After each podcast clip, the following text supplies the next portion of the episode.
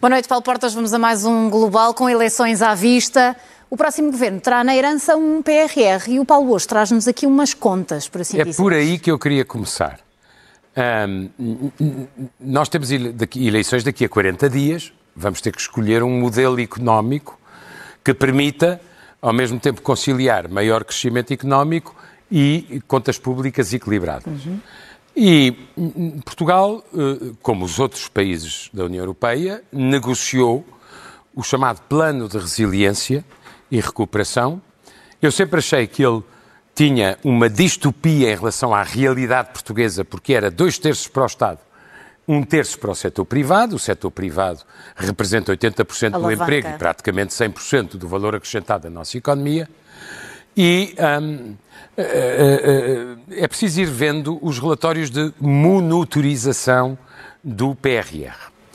E o último, que é de janeiro, apresenta um, um, uma lista que a mim me impressionou muito e que eu vou passar, vou tentar lembrar aos portugueses. Quem é que beneficiou mais com o PRR? E estamos a falar de pagamentos acima de um milhão de euros. Primeiro, Banco Fomento, Estado. Segundo, Infraestruturas de Portugal, Estado. Terceiro, Ministério da Educação e da Ciência, Estado. Quarto, Metropolitano de Lisboa, Estado. Quinto, Metropolitano do Porto, Estado. Sexto, Instituto de Informática, Estado. Sétimo, Serviços Partilhados do Ministério da Saúde, Estado. Oitavo, Instituto de Habitação e Reabilitação Urbana, Estado. Agência de Modernização Administrativa, Ama. nono, Estado. Instituto de Emprego e Formação Profissional, Estado. Os primeiros dez. Os primeiros dez são todos Estado. Ou seja, os beneficiários do PRR, da chamada bazuca, uhum. são todos os 10 primeiros Estado. Daí a primeira empresa. Onde é que aparece? Em que lugar? Daria alguma esperança, porque teria alguma proximidade e verosimilhança com a economia portuguesa, é a 13 terceira. Sabe quem é? É a FASEC, de que o Estado tomou conta. Um, o que é que eu acho, com toda a franqueza? Isto, eu sou pela execução do PRR, já não há tempo para o discutir. Foi o que um governo legitimado pelo voto popular Decidiu. escolheu. Uhum. Agora, eu quero chamar a atenção dos nossos telespectadores. Eu não me parece que seja isto que vai fazer a nossa economia crescer. crescer. Nominalmente, porventura. Mas do ponto de vista do valor acrescentado, da inovação, da capacidade de empreendimento, uhum. não é isto. Por mais que cada uma destas uh, entidades seja, uh, tenha necessidades que estavam há bastante tempo por satisfazer, sobretudo porque houve corte no investimento público. Agora, se nós pensarmos a médio prazo, isto não é muito reprodutivo. Era isto que eu queria uh, deixar um, para que. E por isso é que lhe chamei Estadão. Estadão. Por falar em reprodutivo, ocorreu-me agora, parece que as crises políticas em Portugal se reproduzem. Tínhamos a dos Açores, a do continente e agora temos na Madeira, na sequência de uma investigação, e temos protagonistas uh, parecidos e, e, e, diferentes, já vamos perceber, mas com um, um co-protagonista. Que semelhanças e diferenças? Alguma coisa está a acontecer com a fragmentação política em Portugal, porque nós vamos ter eleições em todas as instituições em que poderíamos ter eleições, ou seja, em 2024 vota-se para a Assembleia da República, para a Assembleia Regional dos Açores e para a Assembleia Regional da Madeira, se for essa a, ver, a solução sim, sim. do Presidente. Veremos. Isto devia fazer as pessoas meditar um pedaço sobre uh, o facto de a fragmentação excessiva levar a grande instabilidade. Mas uh, é importante tentar perceber, com a maior objetividade possível, quais são os, uh, as diferenças e as, e as semelhanças isso foi muito que falado existem. Esta semana. O que aconteceu uh, do ponto de vista da República, quando António Costa se demitiu, e o que acontece do ponto de vista da região, quando Miguel Albuquerque pede admissão. Está de saída. Um, o primeiro ponto tem a ver com isto. Um, ambos se demitem com proximidade de casos judiciais. Uh, com uma diferença, nesse caso a favor de Costa, que é um, António Costa não é uh, uh, arguído no processo no Supremo e Miguel Albuquerque foi constituído é. arguído. Mas também, quero aqui dizer com toda a clareza, porque hum, vale alguma coisa, tentarmos seguir uh, tudo o que acontece com o Ministério Público. Eu não me espantaria que no final disto, como disse desde o primeiro uhum. dia, houvesse um despacho de arquivamento no caso de António, António Costa. Costa. E houvesse um despacho de não pronúncia no caso de Miguel Albuquerque. Por quê? A razão é muito simples e eu tenho pena que o Ministério Público não tenha sentido crítico sobre porque é que falha em julgamento. Muitas vezes o Ministério Público perde os processos em julgamento, entre outras razões, porque não se foca nas provas que são viáveis, que se podem provar. E que se podem usar, sim. E foca-se apenas, ou habituou, habituou-se a focar, nas chamadas escutas telefónicas. As escutas telefónicas, para além de conterem erros, um, não são meio principal de prova segundo o ordenamento jurídico português. Portanto, chega-se a julgamento e as coisas caem. Uhum. Outras diferenças importantes. Uh, uh, António Costa não se demitiu por causa do processo do Supremo. Sim. Uh, António Costa demitiu-se, foi a 14 demissão de um governo em menos de dois anos. E, portanto, a deterioração era muito grande e isso não acontece no caso de Miguel Albuquerque, acabado de eleger há quatro meses. Uhum. O, o, o, o, outro e última diferença, importante neste plano, é que António Costa tentou sugerir, ao que se sabe, o nome de um independente que não tinha sido eleito deputado para chefiar um governo, uhum. Uh, e isso não foi procedente para o Presidente da República. Se amanhã o PSD indicar uma secretária regional ou um secretário regional, ambos eleitos deputados, para construir uma maioria e derem prova rápida de que têm essa maioria, uhum. há aqui também uma diferença. Quanto ao Presidente da República, uma parte dos ataques que lhe fazem não é, eh, é grosseiro do ponto de vista do desconhecimento da Constituição. Que neste caso o Presidente da República, diferença. na República, quando António Costa se demitiu, tinha o poder de dissolver imediatamente, mas não quis, porque quis que o país tivesse orçamento. Por causa do orçamento. Ele aqui não tem o poder de dissolver na Madeira. pela simples razão, na Madeira, pela simples razão de que a Constituição determina que seis meses depois das eleições não pode haver, dissolução. Portanto, não lhe podem estar a pedir uma dissolução que ele não pode fazer. Então, um prazo. A não ser que viola a Constituição até. Ele só pode fazer a partir de 24 de março. A segunda coisa, que é diferente, é que o sistema das regiões autónomas é um sistema de parlamentarismo quase puro. E o poder do Presidente da República é muito maior sobre a República do que sobre as regiões autónomas. Por duas razões. A primeira é que aqui, no sentido do país como um todo, o Presidente da República tem o poder de demitir o governo. Nas regiões autónomas não, não tem. tem. A segunda grande diferença é que entre o Presidente da República e os governos regionais há um intermediário. O representante. O representante da República. É ele que vai avaliar em primeira mão se uh, uh, o PSD e a sua maioria geram um candidato a presidente uh, do governo uhum. e se conseguem provar com garantias bastante firmes que têm uma maioria. Sim. O Presidente tem até 24 de março para poder ir pensando. Agora, decidir é que ele não pode decidir neste momento. De modo que há consideráveis diferenças uh, entre as duas circunstâncias. Só um último detalhe. Eu acho que não é bom sinal. A gente, cada caso é um caso. E cada circunstância é uma circunstância. Mas dito isto, em que momento é que políticos que são colocados sob suspeita devem efetivar a responsabilidade política? Oh, Andreia, se for pela Constituição de Arguído, eu acho que nós muito dificilmente garantiremos uh, estabilidade, porque hoje em dia, com uma denúncia anónima, muitas vezes feita com vingança, acabamos por ter por adversários políticos de outros partidos, uhum. abrem uma averiguação uh, uh, preventiva, constituem arguído alguém e depois, se esse alguém não é acusado e se não é pronunciado, ou se é absolvido em julgamento. Nós temos de ter um bocadinho a noção de que nós não podemos estar a ir atrás dos calendários do Ministério Público, que são inteiramente respeitáveis, com um acelerador político, porque senão nós não paramos uhum. desse ponto de vista. Falamos sobre a forma uh, como este processo ou esta investigação foi, foi conduzida e com recurso a uma excepcional. Eu acho que uma, uma... parte dos nossos telespectadores já não saberá quem Exato. foi este senhor. Eu disse excepcional porque é muito raro ele falar. Cunha É muito raro ele falar. Este senhor foi Procurador-Geral da República. Durante muitos anos. Final dos anos 90. Ahm, é, ah, ah, os que concordam e os que discordam, os que gostam e os que não gostam, reconhecem que ele sabia o que era uma magistratura hierárquica, ou seja, comandava, Ahm, e veio dizer do seu absoluto e discreto silêncio uma frase.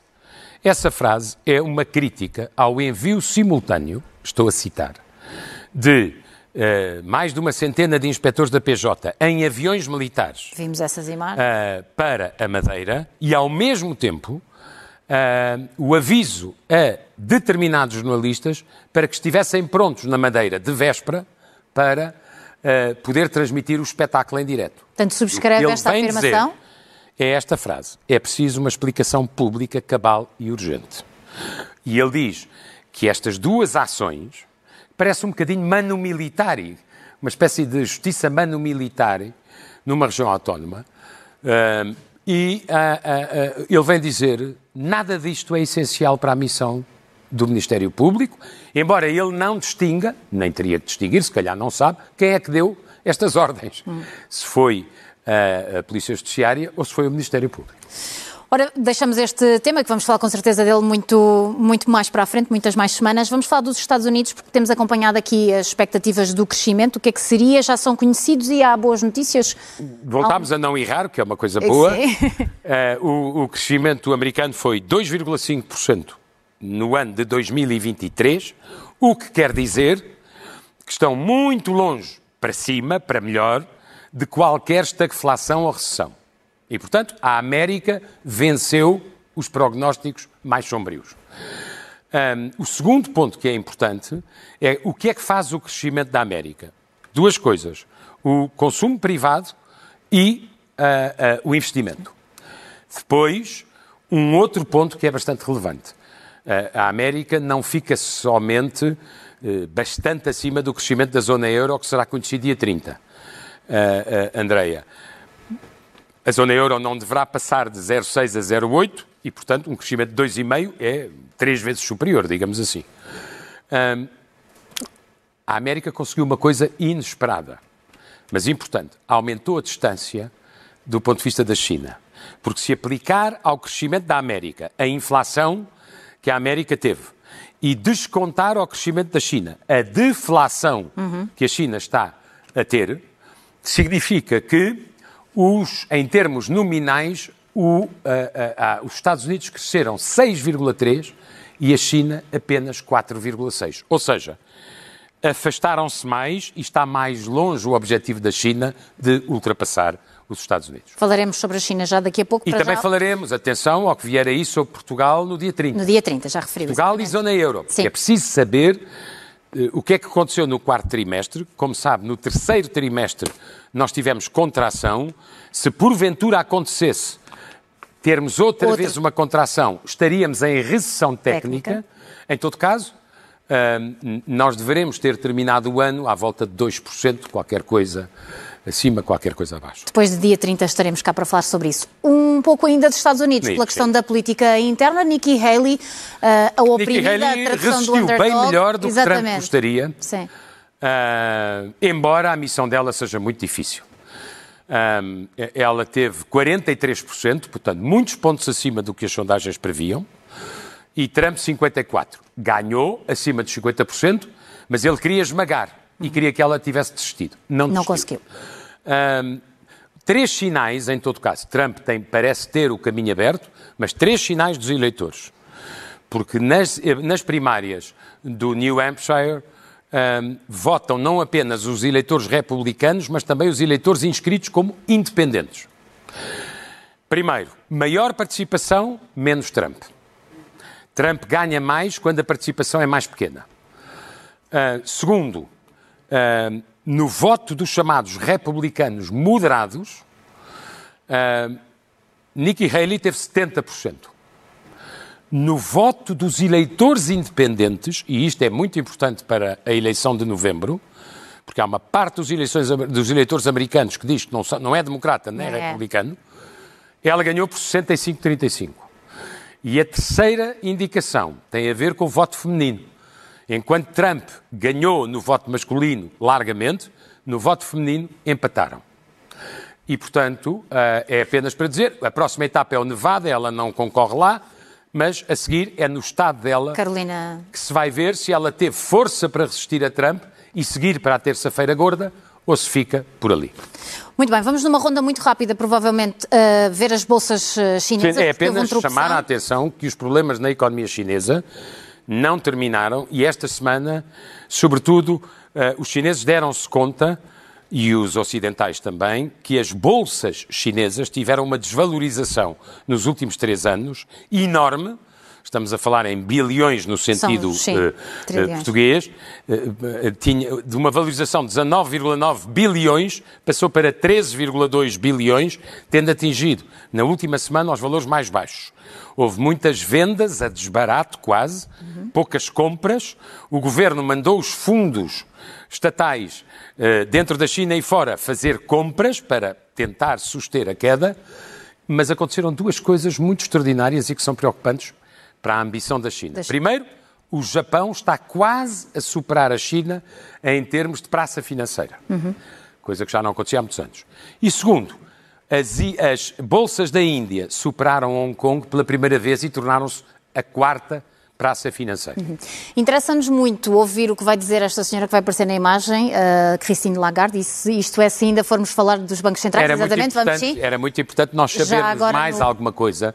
É preciso dar, dar uh, fazer as coisas. Uh, é compreensível alguma hesitação. O que está a acontecer no Mar Vermelho pode ter um efeito sobre a inflação.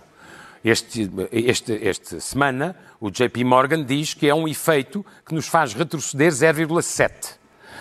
Uh, e isso uh, desfaz uma parte do trabalho. Uh, o, o, o que acontece é que, em princípio, a queda dos juros, a baixa dos juros, que interessa muito às nossas às famílias e às empresas, começará no segundo semestre.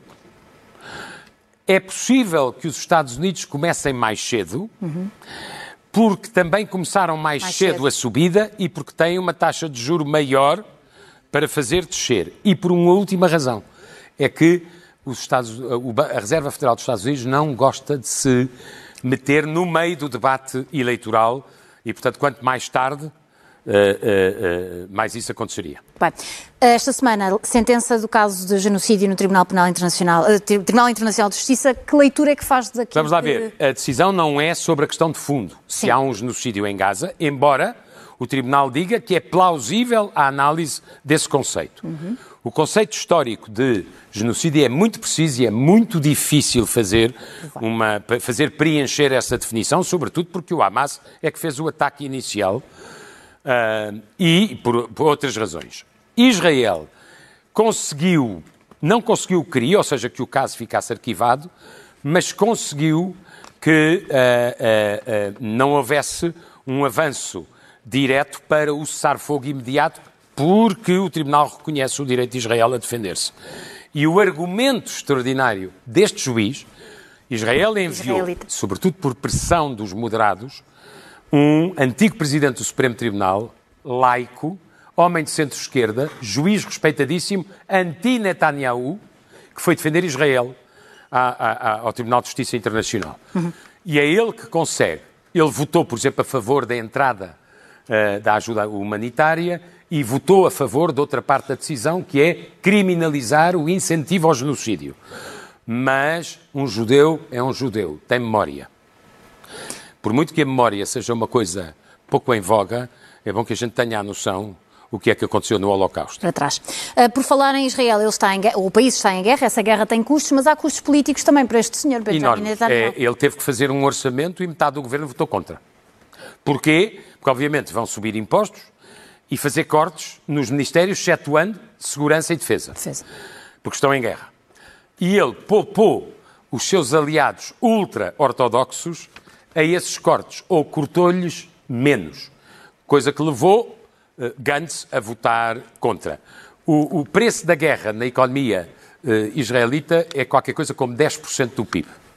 Tem uma sorte, sempre foram muito prudentes em, em, termos macroeconómicos e, portanto, a dívida é relativamente baixa e sobe apenas de 60% para 66%. Uhum. Estamos com outra guerra também na, na, atualidade, a da Ucrânia não, não está para terminar, obviamente, um, e há, entretanto, um aviso muito importante do Ministro da Defesa alemão. Ah, e eu gostava que, só de partilhar isto com os nossos espectadores, a gente um dia falará mais profundamente sobre isto.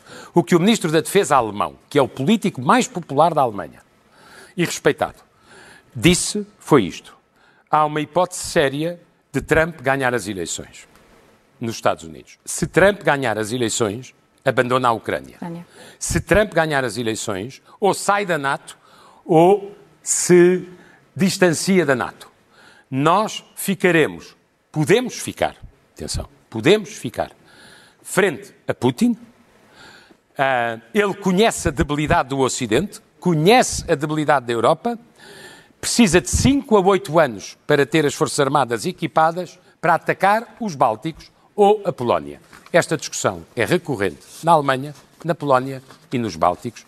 Nós estamos aqui mais longe, mas nunca se esqueçam: se Putin der o próximo passo, é no território da União Europeia e da NATO.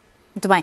Vamos terminar e a NATO com... tem agora a Suécia. Exatamente, é com e ainda bem, terminar. E ainda bem, porque a Suécia uh, é uma grande derrota de Putin. Uhum ele acaba por ter a Finlândia, que era neutral, e a Suécia, que neutral era, dentro da NATO. É um reforço para a NATO e, sobretudo, a Suécia, a Finlândia tem um enorme exército de reserva, com experiência de batalhas com a Rússia, ou por outra com a União Soviética, e a Suécia tem indústria, indústria de defesa.